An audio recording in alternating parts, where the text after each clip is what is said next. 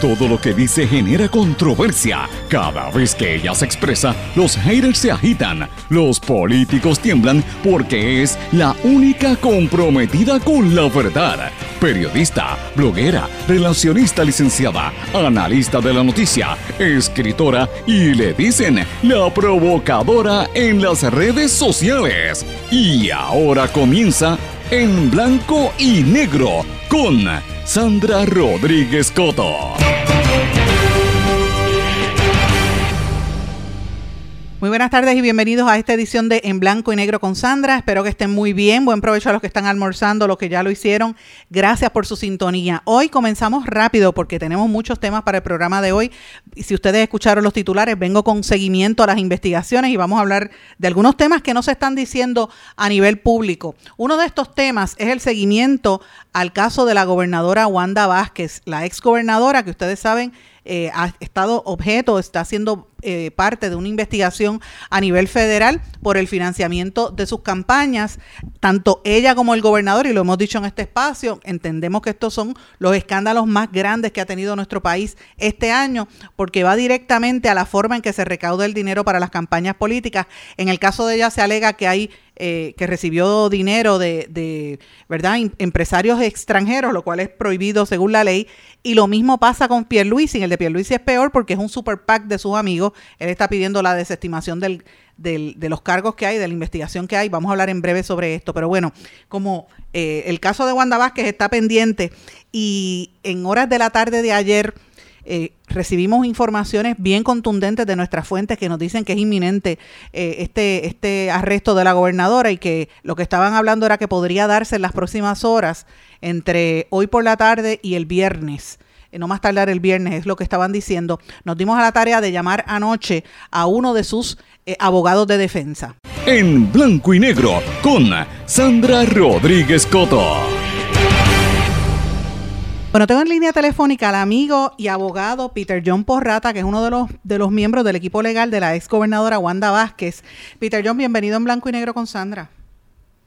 Buenas noches y gracias por la, por la invitación y saludo a todos tus fanáticos que estén escuchando. No, y, y para la gente que me está escuchando, yo conozco a Peter John hace muchos años, somos amigos hace más de 20 años, ¿verdad, Peter? Una cosa así, más o menos. Eso es así. Muchísimos años. Además de, y además tener muchos amigos en común. Así mismo es, y puedo dar fe de, tu trayectoria como abogado, pero tú estás representando ahora a la exgobernadora, que yo recuerdo el licenciado Plaza y tú estuvieron en un programa de televisión hace unas semanas diciendo que ya que era inminente el arresto de la exgobernadora Wanda Vázquez. ¿Qué ha pasado desde entonces? Pues muy interesante porque, y esto lo puedo decir porque nosotros nos entrevistamos con los fiscales y los fiscales nos dieron a nosotros 10 días para el ofrecimiento que nos estaban haciendo, que era de que ella se entregara, haciendo una alegación de culpabilidad, a un information, lo que nosotros descartamos del ofrecimiento, porque la gobernadora no está en la delegación culpable y nosotros mucho menos entendemos que ella es culpable de nada. Nos sorprendió porque les dijeron que nos daban 10 días para ello. Por eso es que nosotros dijimos, o yo principalmente, que lo dije, que su arresto era inminente porque ese día que estuvimos en pelotadura era más o menos el día 7 de los 10 días que nos habían concedido para informarle a ellos lo que íbamos a hacer, que nunca contestamos. Nunca contestamos porque ya, nos, dijo de, eh, nos dijo que no, que ella iba a hacer alegación de culpabilidad de nada. Entonces nosotros esperábamos que el lunes siguiente o esa semana, que ya vencían los 10 días, que hubieran diligenciado un arresto. Y no ha sucedido nada. Y, y, el arresto no vendría, o sea, hasta ahora ustedes no saben nada de ningún arresto. Nosotros no descartamos el arresto por lo que hemos investigado y porque como dijimos también allí, nosotros tenemos un equipo de detectives privados que son ex agentes federales y están haciendo su buen trabajo y nos ponen al día de lo que están haciendo ellos, que lo han ido averiguando. Y sospechamos de que sí, que la van a arrestar tarde o temprano. ¿Por qué delito? Sospechamos también de los tres delitos que dijimos. ¿Cuáles son? Eh, en el programa. Pues te, leo enseguida. Hay uno de conspiración. Hay uno de bribery, que es extorsión. Y el otro, y esto surge, porque claramente surge de la orden de registro y allanamiento, que es lo que da base a la orden para incautar el teléfono a ella. Y de esa orden, pues mencionan que debe haber surgido de una declaración jurada prestada por la gente que lo solicita de por qué eh, querían esa orden de arresto y allanamiento, donde le cautaron el teléfono. Y ahí están esos tres delitos. Te mencioné ya la conspiración, que no sé qué va a consistir la conspiración, pero es lo que están ellos anotando, eh, la extorsión, que la habrán hecho a ella, alegadamente, y eh, también haber hecho una alegada donación por un extranjero a la campaña de ella, que eso es ilegal. Un extranjero no puede hacer donación a campaña eh, políticas en este país. Yo he estado yo he estado muy pendiente de este caso desde el día uno, ¿verdad? Y había dejado que los días pasaran. Yo no te había llamado a entrevistarte el tema porque quería ver qué pasaba en el ambiente. Yo recuerdo que la ex gobernadora hizo unas expresiones en el en Telemundo el día 12, eh, me parece que fue, donde ella dijo que, que, no, que no había cometido ninguna ilegalidad y después fue que sale en, en pelota dura en el programa de televisión de, donde hubo una serie de ¿verdad? de declaraciones. A mí me sorprende que, no haya habido movidas de las autoridades federales. Si es tan fuerte la, prueba como ellos alegan. Bueno, eso mismo es lo que decimos nosotros, ¿ves?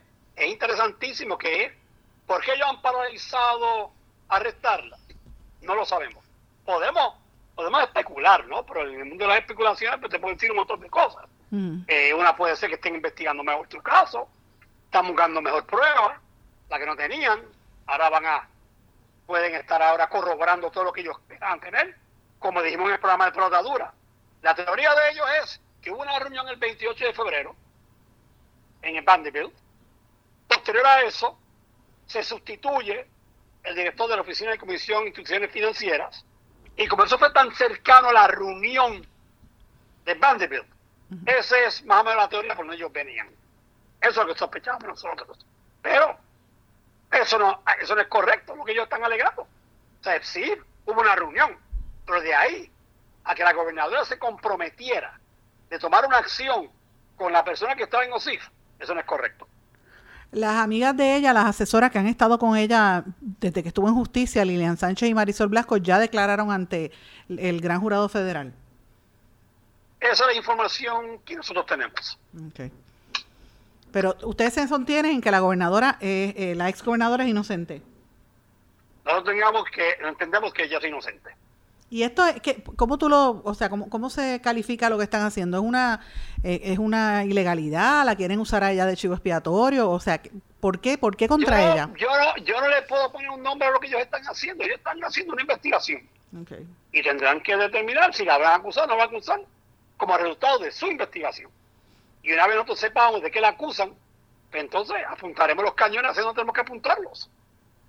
Pues interesante por demás, mis amigos. Este era el licenciado Peter John Porrata, uno de los miembros del equipo legal de la ex gobernadora Wanda Vázquez. Peter, voy a estar pendiente a lo que a lo que esté pasando en los próximos días y, y semanas. Si hay alguna otra movida, sabes que puedes venir aquí todas las veces que quieras te lo agradezco y buenas noches a todos y tus radio Muchísimas gracias a ti. Él era el licenciado Peter John Porrata. Amigos, él dijo muy buenas noches porque como les dije al principio, esa entrevista la grabé ayer en la noche eh, porque entendía que era importante, ya que era inminente la información que está surgiendo eh, y se está moviendo muy rápido lo que dice la fuente sobre el caso de Wanda Vázquez. Pero veremos a ver, porque los federales a la hora de la verdad, ustedes saben que ellos cambian la, los muñequitos. Veremos a ver si esto en efecto sucede o no. Estamos pendientes a eso. Pero no es el único caso. El gobernador Pedro Pierluisi sale públicamente hoy eh, y trasciende la noticia que está pidiendo eh, que se desestime la investigación que hay eh, sobre el posible vínculo que hay entre su comité de campaña y el, y el Super PAC, el Comité de Acción Política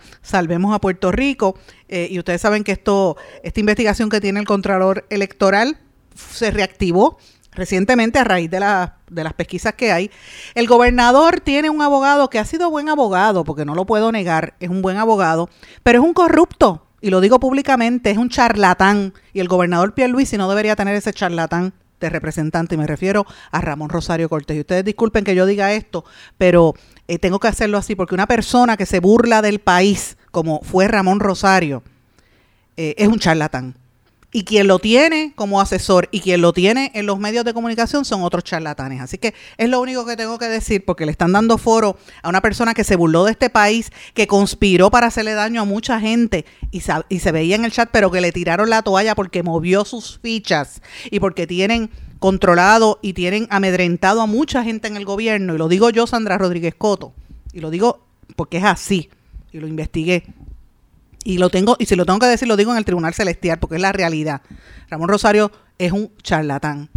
Eh, y es así. Estaba en el chat de Telegram y usted lo puede ver ahí. Eh, y es una vergüenza que el gobernador tenga que utilizar a una figura como esta, tan nefasta y tan rastrera, como su representante legal. Pero la realidad es que eh, él está pidiendo que le desestimen el caso.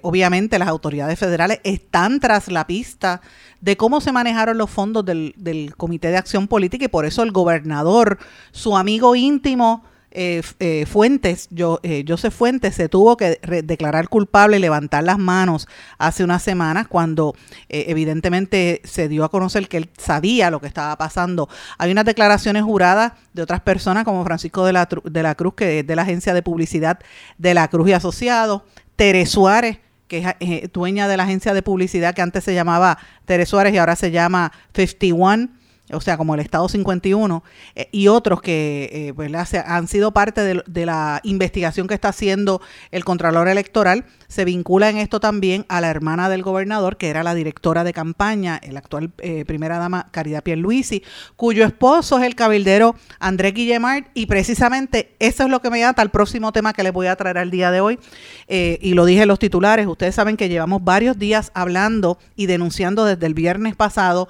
el penoso caso que hay en contra del doctor Richard Machado, lo que le está pasando a esta figura pública, el doctor Richard Machado y la doctora Norma Ortiz Colón, son unos ancianos que son médicos, para los que no los conozcan, desde el viernes hemos estado revelando eh, qué está ocurriendo en, torno a la vida de estas dos personas. El doctor Richard Machado, la gente lo recuerda porque había sido preaspirante a la alcaldía de San Juan por el Partido Popular y después fue, estuvo en una controversia al donarle dinero para la campaña y darle ropa al exgobernador eh, Aníbal Acevedo Vilá.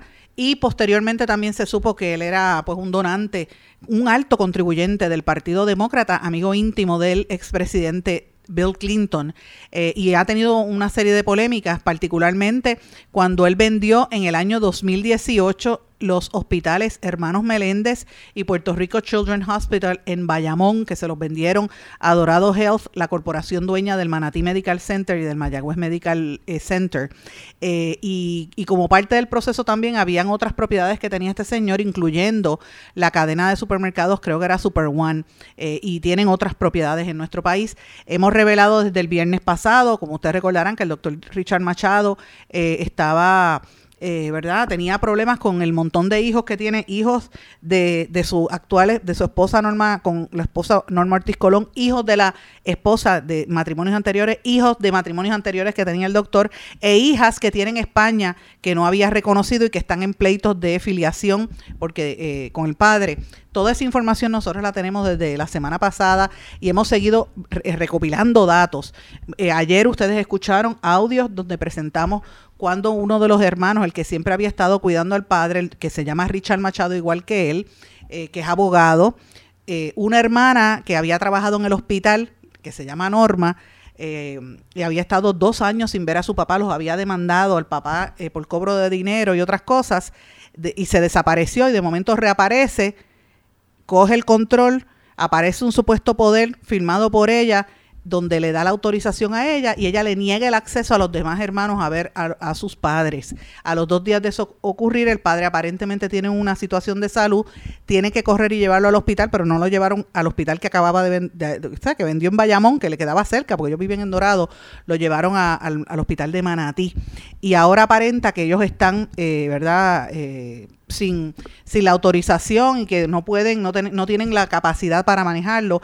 Y hay una, hay una controversia porque todo esto ocurre y coincide con el momento en que esta hija eh, de nombre Norma Machado, eh, ella y su hermano Felipe, que era otro de los hijos del, doctor Machado, que vivía en la casa, nunca había trabajado, él era surfer, eh, esos dos hijos asumen el control y, eh, le cierran las puertas a los demás hermanos con guardias armados que no pueden ni siquiera entrar a ver a sus padres.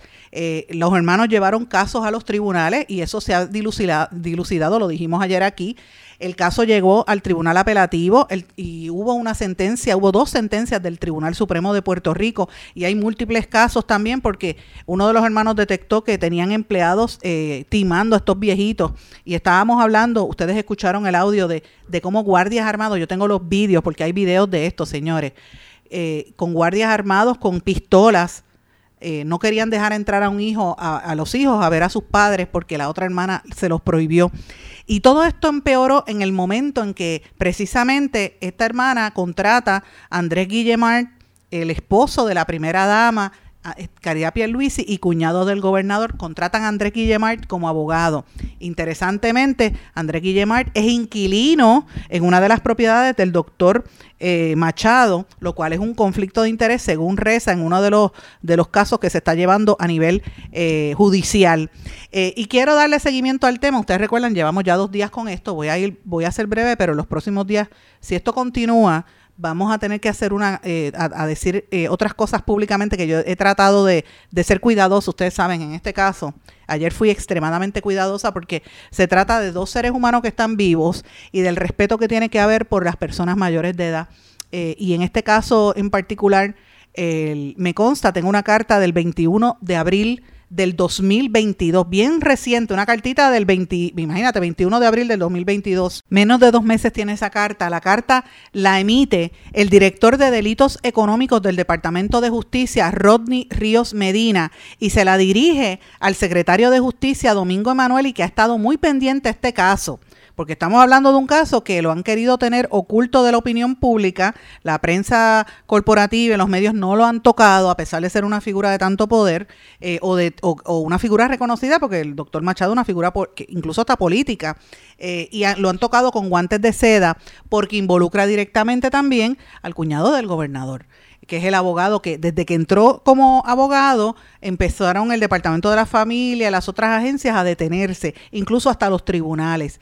Evidentemente, André Guillemar está haciendo su trabajo como abogado que es, pero uno se tiene que preguntar si es su, su rol como abogado y, y, usted va a escuchar que pues, pues, posiblemente André Guillemar diga que no es él el que llega el caso, que lo lleva una hermana que tiene que es, que es abogada, pero la realidad es que, señores, eh, es él los contactos que tiene son él, porque en el momento que él entró, inmediatamente el Departamento de la Familia dejó de investigar, dejaron, dejaron de, de ver lo que está ocurriendo allí cuando hay unas alegaciones tan serias de maltrato y de, de cómo han timado a estos viejitos y cómo los tienen controlados eh, a pesar de las situaciones de salud que tienen. Y fíjense que estoy siendo extremadamente cuidadosa porque no voy a revelar por este micrófono algunas cosas que tengo por respeto a estas dos vidas de seres humanos que están ahí, que están vivos.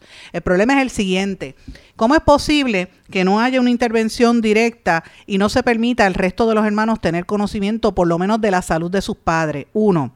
Número dos. ¿Qué tiene que hacer eh, eh, una hija para cuál es la autorización una hija que tiene demandado a su padre porque ya lo demandó por cobro de dinero. Porque y, y por despido injustificado porque ya estaba en contra de la venta del hospital eh, y estuvo dos años sin saber de su papá y de momento ahora ella es la que controla todas las cuentas y pretende cambiar las cuentas de las transacciones. Estamos hablando de más de 100 millones de dólares aproximadamente, que fue lo que generó la transacción de venta de esos hospitales en Bayamón. Eh, ¿Qué tiene que hacer esa, persona, eh, ¿verdad? Pretendiendo cambiarla de un banco a otro. Me pregunto si el licenciado Andrés Guillemart tiene que ver con esa transacción por la relación que tiene Andrés Guillemart con el presidente de Oriental Bank. Eh, el Banco Popular, que es el que tiene las cuentas, sometió una moción diciendo que esto no podía pasar porque el caso todavía está pendiente. Este, pero, ¿cómo se están desembolsando los bienes? Esa es una pregunta clave que se tiene que hacer si es que están utilizando el dinero. Uno. Número dos, hay uno de los hermanos que aparece en uno de los vídeos, eh, Felipe se llama, amenazando al otro hermano con pegarle un tiro y eso aparece en el audio y en el vídeo. Yo no lo puse al aire, pero los tengo. ¿Dónde están las autoridades que no actúan cuando una persona amenaza a un hermano y ese, y ese que amenaza es el que está supuestamente cuidando a los envejecientes que no se sabe dónde están. En nuestro poder tenemos una declaración jurada de una empleada que estuvo 30 años trabajando para esta familia, donde dice que cuando supuestamente el doctor Richard Machado dio el, ¿verdad? la autorización para el supuesto poder escrito a puño y letra por la hija para que ella asumiera el control de las cuentas y del dinero, él estaba drogado y no sabía lo que estaba firmando. Así que estamos hablando de un caso donde aparenta a todas luces que es una negligencia en el trato y en el cuidado de dos personas mayores.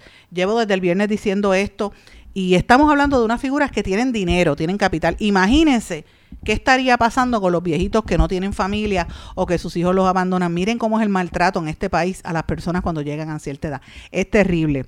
Añado además que he tenido, y voy a leer textualmente un informe que recibo desde España de parte de Caridad Galindo Primola, que es otra de las hijas del doctor Machado, que me dice lo siguiente, eh, y voy a leer textualmente el mensaje porque eh, me comprometí, quiero, quiero ¿verdad? evidenciar lo que dice. Hola Sandra, desde España, buenas tardes. Eh, a ver, quería decirte que yo soy una de las hijas del doctor Machado, la mayor de todas para información tuya, a la que él abandonó en España, al igual que a María Ángeles, otra hermana mía que también abandonó después de llevarme al Supremo en este país, y de años de proceso al final, tanto aquí en España como en Puerto Rico, e incluso el doctor Machado, a quien por motivos obvios me cuesta llamar padre, conseguimos ganarle. Del estado actual del asunto ahora mismo es que somos ocho hermanos de padre, cuatro de madres diferentes, perdóname, ocho hermanos de padre de cuatro madres diferentes y los otros tres de los once que mencioné yo ayer en el programa, me dice ella, son de un matrimonio anterior a su esposa actual. Yo, yo personalmente, y cito, no tengo ni no tengo ni mi otra hermana abandonada por él, no tenemos ninguna disputa con nadie, puesto que jamás hemos recibido nada ni tenemos ningún derecho a recibirlo hasta que él nos fallezca y recibamos la parte correspondiente de herencia. A mi parecer, con las cosas que están ocurriendo tan extrañas y rocambolescas por parte de los tres hijos habidos en el actual matrimonio del doctor Machado, te aconsejaría que verifiques un poco más los datos porque hay una disputa que el, el interés real aquí es el tema económico de la herencia yo lo que me interesa es el tema económico de la herencia que me corresponde de mi, de, por parte de mi padre, que la tendré cuando llegue su momento.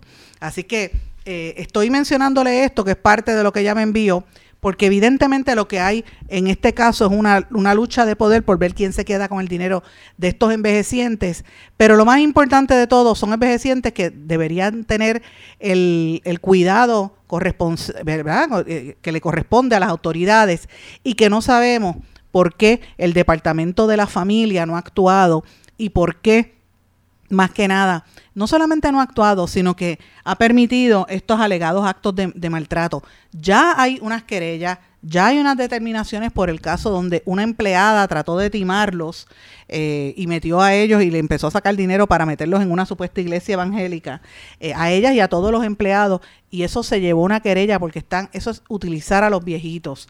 Eh, y esto pues no se puede, no se puede tolerar. Es bien penoso que esto esté pasando en Puerto Rico.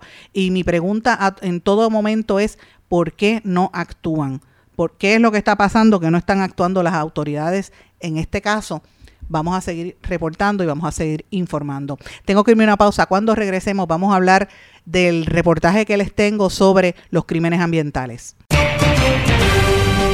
No se retiren, el análisis y la controversia continúa en breve, en blanco y negro, con Sandra Rodríguez Coto.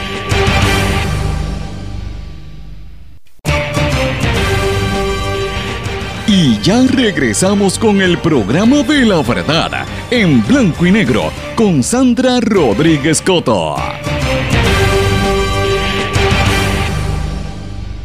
Y regresamos en blanco y negro con Sandra. Bueno, mis amigos, cuando uno ve noticias, ¿verdad?, sobre el tema del estatus y sobre unas vistas congresionales, históricamente en Puerto Rico, cada vez que venían congresistas, aquí le daban portadas de periódicos todos los días. Duraba el tema una semana. Era el tema de noticias. Y ustedes no, no sé si se han dado cuenta que las vistas públicas congresionales, con excepción de uno que otro día que hicieron un poquito de aguaje, la prensa nacional no les ha prestado la atención comparada a otros, otras ocasiones.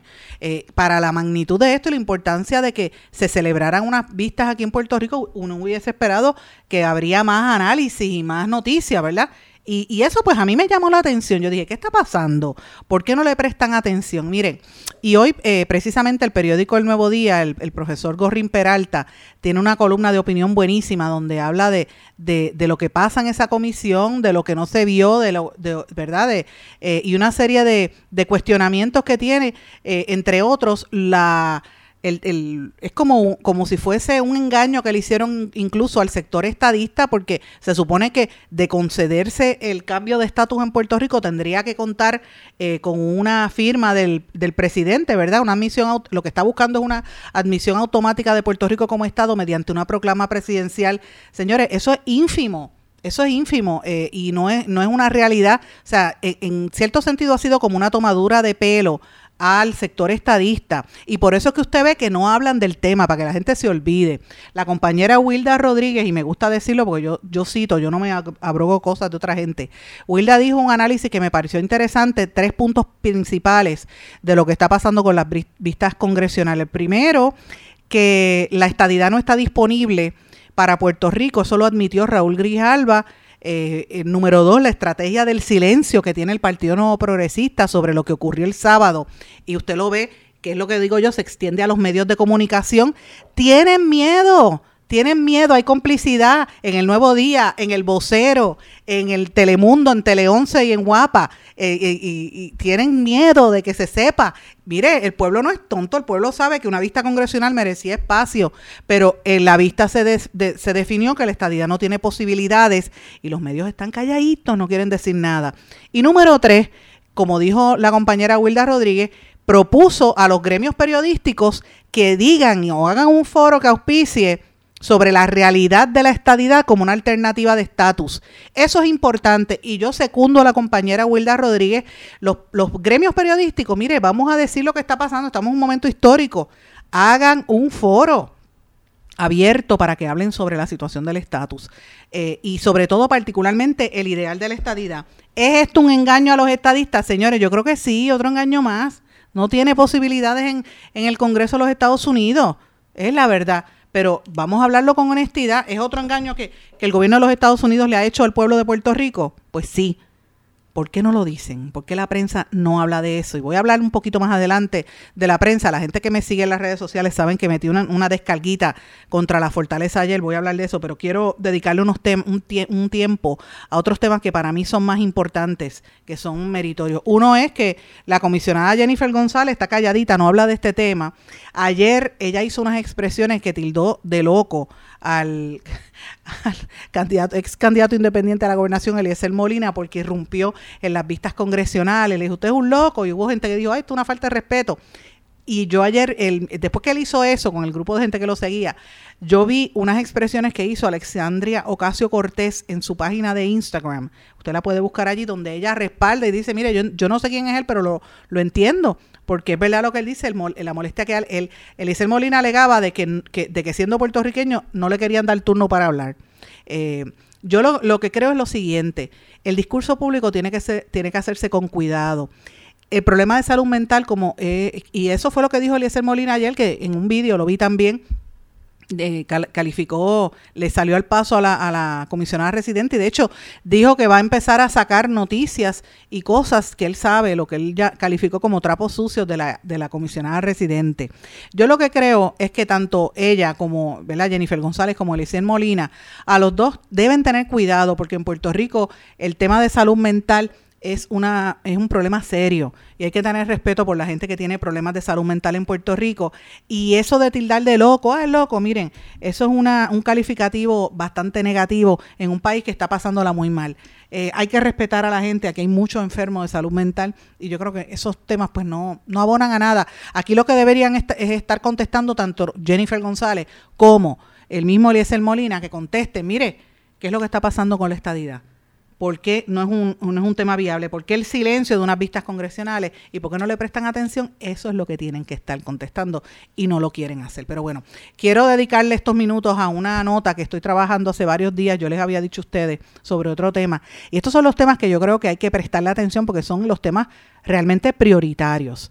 Eh, estaba trabajando con el compañero Marco Ramírez de Eiboricua pero decidí publicarla, no sé si va a salir con mi nombre solo o, el de ambos, ¿verdad? Pero eh, he estado haciendo una recopilación en los últimos días de cuáles son los casos más recientes de destrucción del ambiente en Puerto Rico, señores. Esto es sistemático.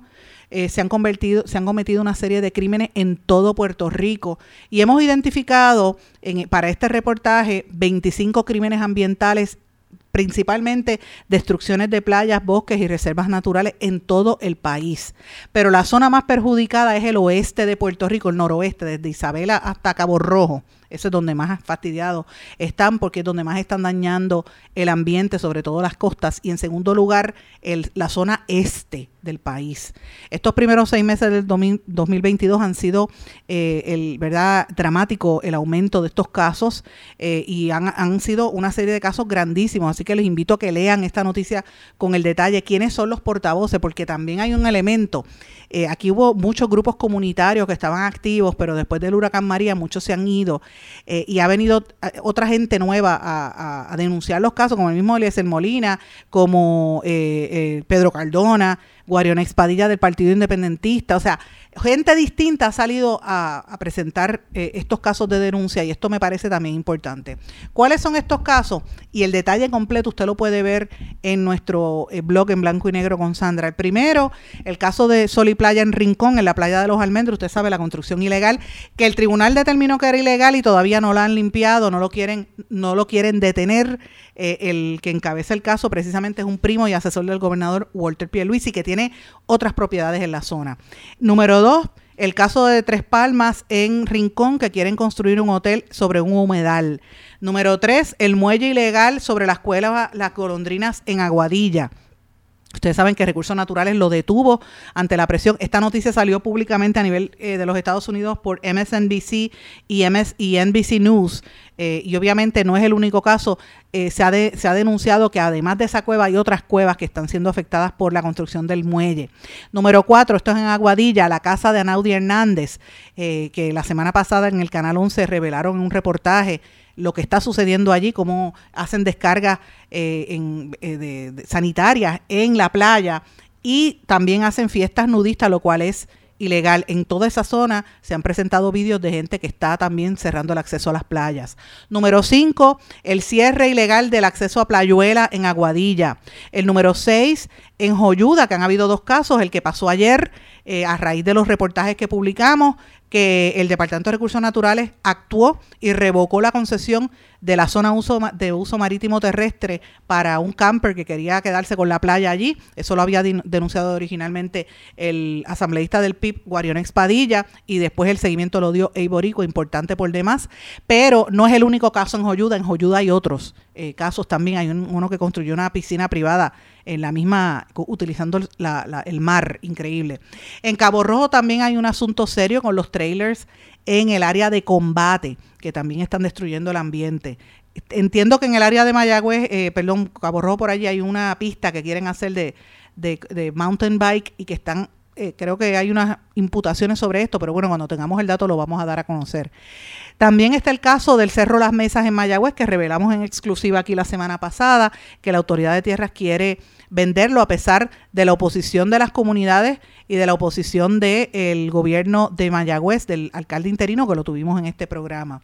El gobernador ayer hizo unas expresiones diciendo que eso iba en contra de la política pública, pero bueno, veremos a ver si es de la boca para afuera o si de verdad lo detiene. Eso es en la zona oeste. En la zona este, que es donde por segundo lugar hay más daño ambiental, está el caso del Hotel eh, Fairfield en Luquillo que es del desarrollador eh, que mañana precisamente hay una vista en el tribunal porque la jueza Inmari Colón Mazo detuvo la construcción, ese hotel lo están haciendo sobre un humedal y destruyeron eh, piezas arqueológicas indígenas de la, de la cultura pretaína igneri. En Río Grande hay un asunto con la playa Los Picúas que se denunció porque están cerrando el acceso a la playa y a los, pescadores a trabajar y a ganarse el sustento porque pusieron unos portones allí. En Humacao hay señalamientos en Punta Santiago y en Palmas del Mar, en ambos por construcciones ilegales y por tala masiva de árboles. En Culebra, en Playa Flamenco, ya hasta una organización en línea, una petición para que dejaran de construir viviendas en el área del muellecito, allí en Playa Flamenco, y hay otros casos que están ocurriendo en, Culebra. En Vieques, robo y construcciones de playas para convertirlas prácticamente en privadas en Vieques. Lo han denunciado líderes de, la isla Nena. Eh, donde más se ve esto es la parte norte de Vieques. Así que ya les mencioné algunos casos en la zona oeste, zona norte, zona este. Ahora vamos para el norte. En el norte, que esto es casi noroeste, ¿verdad? Casi, casi. Isabela, desarrollo indiscriminado en toda la costa. Han habido una serie de quejas que han dado surfers y otros. En Dorado, el Beach Party en Dorado, usted sabe por el acceso a la playa que negó en el, en el Hotel Dorado Beach Report, Resort. En Camuy, un potrero que se está haciendo en la playa que está afectando la zona del Carso también, el acceso a la playa. En Manatí, el video de un individuo que que se hizo viral porque prohibía que jóvenes entraran a la playa. Eso es en Manatí. En la zona sur, el caso de la Reserva de las Mareas, que ustedes saben que eso rompió en este programa en septiembre del año pasado y después todo el país se dio cuenta en febrero cuando Mariana Nogales hizo la conferencia de prensa, pero ah, nosotros lo habíamos dicho aquí con Machargo, que era el secretario de, Recursos Naturales, y ya se sabe que hay una, eh, ¿verdad? una movida del, departamento para, para, que la gente se vaya de los campers y, reconstruya la destrucción que hicieron allí. En Ponce hay una situación que está ocurriendo ahora mismo, se alega con el bosque urbano El Samán, esto lo están denunciando ecologistas en Ponce. En Peñuelas, ustedes saben el problema con las falteras y con las casas de playa en la zona también, esto también, sobre todo la gente de Tallaboa que, siempre están militantes en Ponce. En la zona central tenemos una situación en Corozal con remoción de corteza terrestre, que esto lo denunció el guardabosque Raúl de Jesús, conocido como el Lorax. Y en la zona metropolitana tenemos casos en Ocean Park, el intento aquello de, de aquella señora que no quería que la gente jugara porque estaba decía que la playa era privada, que por eso compró la casa de un millón de pesos. Y en Toda Baja, el intento de vender el lago de Levittown, al cual el alcalde Betito Márquez se ha negado. Todo esto tiene que ver con el Reglamento Conjunto 2022 que permitirá todo tipo de construcción en las zonas del país, que lo revelamos también en este programa. Y una nota que quiero mencionarles, el Centro de Periodismo Investigativo eh, a principios de año reveló que la concesión de permisos de construcción en, en, el 2021 aumentó casi un 29% en comparación al 2020 y del 2015 al 2021 se han otorgado 20.048 permisos de construcción para proyectos en las costas en Puerto Rico. El 60% de la población puertorriqueña reside en municipios de las costas, o sea, es donde más problemas hay y vamos a seguir investigando. Les invito a que lean el detalle de estos casos en nuestro blog en blanco y negro con Sandra. Voy a una pausa, regresamos enseguida. No se retiren, el análisis y la controversia continúa en breve, en blanco y negro, con Sandra Rodríguez Coto. En mi pueblo se chinchorrea bien duro. Aquí me cubre mi plan médico y en tu pueblo también. En mi pueblo es donde tenemos las mejores vistas. Aquí cubre mi plan médico y en el tuyo también. En mi pueblo se goza de verdad. Aquí me cubre mi plan y en tu pueblo también. Plan de salud Menonita en todo Puerto Rico. El plan médico que te cubre con una extensa red de médicos, especialistas y laboratorios. Además, te cubre en el hospital de tu preferencia en cualquier lugar de Puerto Rico. Plan de salud Menonita.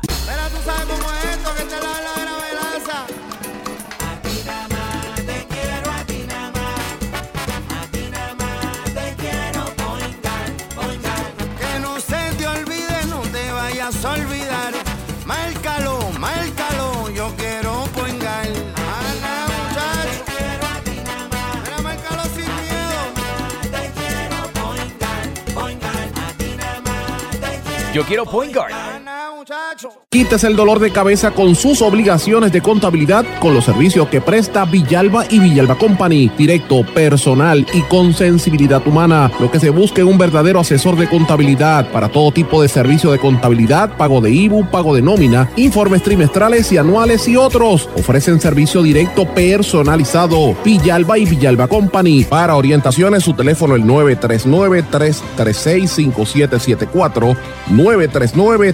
939-336-5774. 939-336-5774.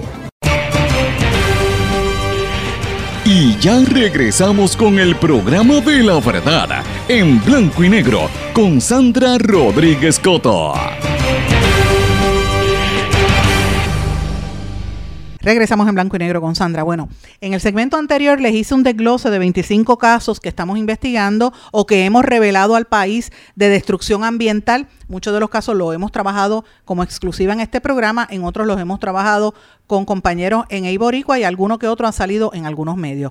Esto lo que significa es que en Puerto Rico hay un proceso acelerado de destrucción del ambiente con el aval del gobierno. Yo a veces me pregunto, y esto es Sandra Rodríguez Coto, si esto se debe a que hay mediocridad en las agencias, corrupción o es que están utilizando las tierras de Puerto Rico como colateral. O sea, yo estoy especulando, ¿verdad? ¿Por qué hay tanto daño tan seguido de nuestras costas y de nuestras tierras, destruyendo el ambiente, ¿verdad? Eh, y, y la inacción del gobierno, la complicidad del gobierno es terrible. El periodista y la periodista, los periodistas en Puerto Rico, tienen que hacer las preguntas para eso que son periodistas. No es para cargar maleta, no es para reírle las gracias a los políticos no, señores. Usted que me está escuchando, señor y señora que me escucha, los cuatro gatos que me escuchan, como digo yo, que son tres, o cuatro gatos, no me importa. Si son tres o cuatro, no me importa. Los cuatro que sean, usted tiene que estar de acuerdo conmigo con esto.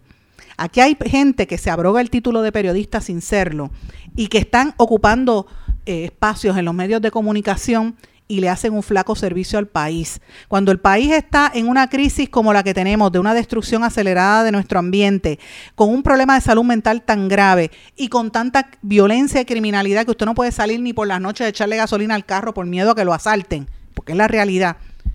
La prensa tiene que hacer su función. Es cuando más tiene que trabajar el periodista, más fuerte, sin miedo. El periodista no puede tener miedo. El periodista que tenga miedo a que lo voten, pues no es periodista, señores o el que se tiene miedo a que lo saquen del medio no es periodista. Uno tiene que tener dignidad y respeto por la, por la labor que uno realiza como periodista. Y uno como periodista, si entiende que el medio se presta para las payolas, mire, usted no puede estar ahí, usted se tiene que ir, como lo hemos hecho algunos, con dignidad y con respeto por nuestro país. Y yo quiero utilizar este foro para decir unas palabras de apoyo a la compañera periodista Dianeris Calderón, del canal 13 de Teleoro, el canal de la Iglesia Católica. Esto pasó ayer y voy a presentarles parte de un audio cuando Dianeris trató de hacerle una pregunta al gobernador y Sheila Angleró, la secretaria de prensa, le negó el derecho a ella a hacer sus preguntas, le quitó el micrófono y se lo pasó a una compañera de la televisión que lo que hace es cargarle las maletas al gobierno, que trabajó en la fortaleza anteriormente, porque hay que decir las cosas como son. Y a mí me da coraje que utilicen el, el título de periodista para estar cargándole la maleta a los políticos. Uno como periodista tiene que conocerlos todos, relacionarse con todos, e incluso estar en, eventos donde estén todos, pero uno es periodista y uno tiene que tener la independencia. Y la compañera eh, Dianeris Calderón estaba haciendo su trabajo y, y lo mínimo que hubiera uno esperado es solidaridad de los periodistas del gremio que la respaldaran. Esto fue lo que pasó porque después que no la dejaron hacer la pregunta, ella valientemente fue y se le fue detrás al gobernador y le hizo la pregunta. Gobernador, disculpe, no me dejaron hacerle la pregunta que yo quería hacerle. Eh, es que no me dejaron, no me dejaron, no me dejaron. No, no me dejaron hacerle la pregunta. Yo quería saber si era de su autoridad eh, pública autorizar que la autoridad de tierra eh, le ceda o proponga subastar el terreno del bosque del cerro en Mayagüez, las, las mesas en Mayagüez. ¿Tiene conocimiento que eso está pasando? Sobre ese asunto. Pero al revés, nosotros lo que estamos es en un proceso de proteger y mejorar nuestros bosques, reforestar a Puerto Rico. O sea que eso, eso suena extraño. O sea que eso tendría que hacerle la pregunta a al, secretario de Agricultura, pero suena un tanto extraño. Si estamos hablando de un bosque, es decir, un área ecológica protegida, la visión de nosotros es totalmente de conservación, mejorar, esa es la visión. Si, si es un terreno agrícola, habría que entonces ver por qué. Si se está eh, subastando, usted estaría en contra de que eso bueno, suceda. Es que no tengo los detalles, pero yo te digo que la política pública es proteger eh, los recursos naturales, incluyendo nuestros bosques eh, sobre todo los que son eh, ecológicamente sensitivos. Y de igual manera, en cuanto al terreno agrícola, entiendo que la política del secretario es de igual manera protegerlo, eh, aprovecharlo. Así que cualquier cosa que sea parte de eso suena extraño. Y en el caso de, Rincón. Brava, Dianeris Calderón, te felicito. Cuentas con mi respaldo absoluto, incondicional, porque estás haciendo el trabajo. Gracias por darle seguimiento al tema que nosotros cubrimos, que es un escándalo que puede provocar deslizamientos de terreno y puede provocar incluso hasta muerte. Yo cuando estuve allí en el Cerro Las Mesas, que lo denunciamos la semana pasada, en mi mente recordé las fotos de, que había visto cuando ocurrió la tragedia en el barrio Mameyes en Ponce, que se vino una montaña abajo y tapó a todas esas comunidades. Eso es lo que podría pasar en ese bosque en Mayagüez si se sigue permitiendo lo que está haciendo el gobierno. Y la pregunta de rigor que la compañera relacionista Sheila Angleró no quiso que le hiciera la compañera periodista, mire, eh, por lo menos ella, eh, al principio usted notó que estaba un poquito nerviosa, pero le hizo la pregunta y la tenía que hacer y el gobernador viene y dice que está en contra de la política pública. Señor gobernador, eh, en el segmento anterior yo mencioné 25 casos de ilegalidades que usted está permitiendo para destruir el ambiente. Déjese de cosas, gobernador, y los periodistas tienen que hacerle las preguntas de rigor.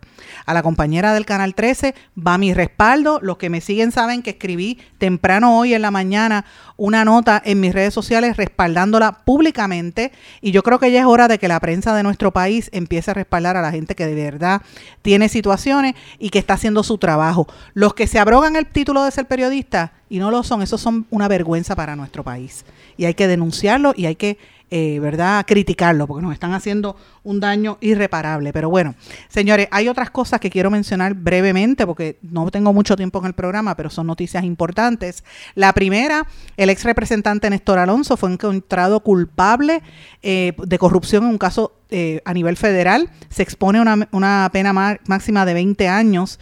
Él era el que estaba cogiendo kickbacks. Este es el legislador que es ciego. Señores, qué vergüenza para nuestro país. Y me da un coraje porque las personas con alguna discapacidad, ¿verdad? Eh, una diversidad funcional, llegar a una posición tan alta y hacer esa vergüenza pública, pues nos debería poner a pensar que la corrupción eh, se da en todas partes y él estaba extraordinariamente corrupto.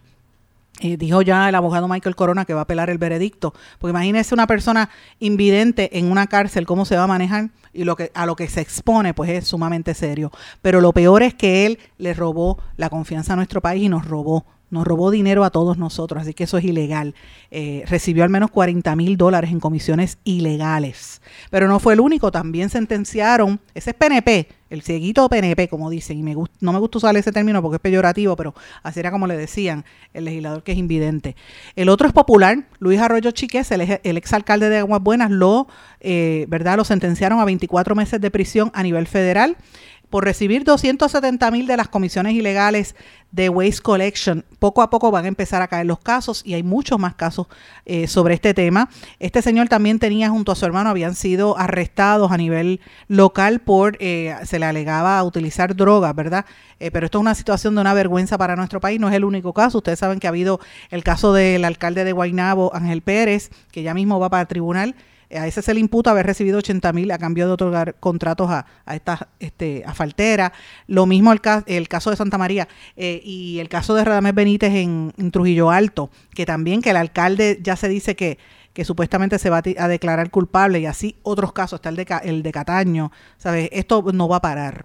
Y no, no olvidemos también el caso de eh, la, oficina del fiscal del FE y el, panel del fiscal especial independiente, que anunció que va a presentarle cargos al exalcalde de Santa Isabel, Enrique Quique Questel, después de tantos meses de investigación. Finalmente también viene un caso contra esto que se va a ver este en, o que se vio en, en Ponce. Así es que estamos viendo diferentes casos que han estado ocurriendo a nivel eh, estatal eh, sobre políticos corruptos. Eh, y, y, esto es solamente el principio. Hemos tenido en este programa, ya lo dijimos hace meses, hace varias semanas, debo decir, que vienen eh, alrededor de entre 50 a 60 casos en total, es lo que se está hablando, de, de, alcaldes y legisladores. Todavía esto apenas empieza. Ayer también un caso que fue bastante conflictivo, el de Chili Vega Barreto, con Vera Barreto, convicta por el asesinato de su esposo, el exteniente de la policía, Alvin Quiñones Acevedo, a quien lo mató dormido. Este fue el caso en Moca. Es un caso que tiene una serie de inconsistencias, pero ciertamente... Eh, eh, tiene que ver con, un caso bastante, bastante feo de, la violencia, cómo está el nivel de salud mental en nuestro país. Por eso es que cuando tildan a alguien de loco, a mí me llama la atención, yo digo, oh, Dios mío, cómo está el país, la gente matándose entre sí y los líderes políticos utilizan esa forma, ¿verdad? Para, para referirse a otro, pues una falta de respeto. Señores, la Comisión de Asuntos de las Mujeres en la Cámara Cámara Alta que atiende la segunda instancia del proyecto de ley que busca restringir el aborto. Me refiero, cuando digo la Cámara Alta, me refiero al Senado. Pues el informe no favorece la aprobación del proyecto que restringe el aborto, o sea, eso no va, a, no va para ningún lado. lo que hizo la senadora Rodríguez Bebe de tratar de desviar la atención con una actitud pasivo-agresiva, pues estuvo muy mal. Eh, y obviamente es retrotraernos a la, al año 1969, el año en que yo nací hace 52 años, eh, para, para volver a esa legislación que era lo que había antes, que, no es, que es innecesario. En vez de prestarle el interés y el tiempo a temas prioritarios como la destrucción del ambiente, por ejemplo, o la corrupción, pues mira, pierden tiempo en esto. Eso les dice mucho a ustedes de dónde están los legisladores.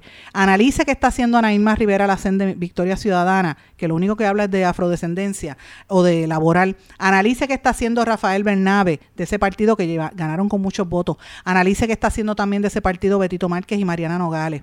Analice lo que está haciendo Lisi Burgos y lo que está haciendo Rodríguez Bebe de Proyecto Dignidad. Y usted tiene que llegar a una conclusión. Aquí hubo una multiplicidad de partidos, pero están haciendo exactamente lo mismo en cosas que no son, no son realmente prioritarias, no es que no sean importantes, que no son prioritarias, con la urgencia que tiene nuestro país de, de, problemas de salud mental, de gente que todavía vive bajo toldos azules. Eso debió haberse tocado con mayor interés. En un país donde hay una violencia tan grande hacia los niños. Mire, atiende esos problemas primero, resuelva la situación de los policías, pero no pierda el tiempo con, temas que ya están resueltos a nivel judicial. Increíble por demás.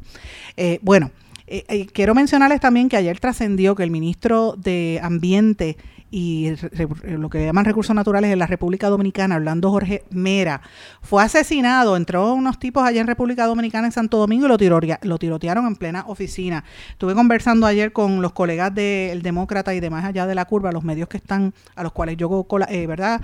escribo y publico en República Dominicana y en, otros países, la situación es muy fea, eh, y hay un temor generalizado a que esta violencia se propague entre otros jefes del gobierno. Eh, obviamente ya se identificó un sospechoso eh, de asesinarlo y lo identifican como un amigo del Oxiso. El presidente Luis Abinader eh, dijo que estaban bien consternados, pero los otros partidos políticos que estuvieron haciendo reuniones tuvieron que cancelarlas precisamente por el miedo que hay y la inseguridad que está ocurriendo ahora mismo en la República Dominicana. Jorge Mera tenía 55 años y era hijo del expresidente Salvador Jorge Blanco y ejercía su cargo desde, el, desde que empezó Abinader en agosto del año pasado. Él eh, estaba casado con la embajadora dominicana en Brasil, Patricia Villegas, y tiene dos hijos, entre ellos un diputado, Orlando Jorge. O sea, esta es una, una, tragedia grandísima que tiene que ver con la corrupción en el gobierno de la isla vecina. Así que hay que estar atentos a eso. Señores, me tengo que ir. Quería mencionarle, y déjame mencionarlo brevemente, la revista Politico en Washington está destacando la reunión que tuvo el gobernador Pierre Luisi con la secretaria, el secretario de Homeland Security, ¿verdad? de la Agencia de Seguridad Nacional, Alejandro Mayorkas, sobre el tema de la violencia en Puerto Rico y cómo ¿verdad? buscar informa eh, ayuda para Puerto Rico y que intervengan. Señores, la información que yo estoy recibiendo es que las autoridades federales tienen catalogado a Puerto Rico en un nivel de violencia casi como México. estamos por encima de Colombia y por encima de eh, República Dominicana y de Venezuela en términos de el, narcoestado que se está desarrollando y Puerto Rico está bien peligroso y por eso es que Homeland Security le está prestando atención. Vamos a darle eh, seguimiento a este tema en los próximos días. Me tengo que ir, no tengo tiempo para más. No sin antes darle las gracias a todos ustedes por la sintonía y gracias por el apoyo. Nos volvemos a encontrar aquí en otra edición más de En Blanco y Negro con Sandra. ¿Se quedó con ganas de más? Busque a Sandra Rodríguez Coto en las redes sociales o acceda a en blanco y negro.blogspot.com porque a la hora de decir la verdad solo hay una persona en la cual se puede confiar. Sandra Rodríguez Coto en blanco y negro.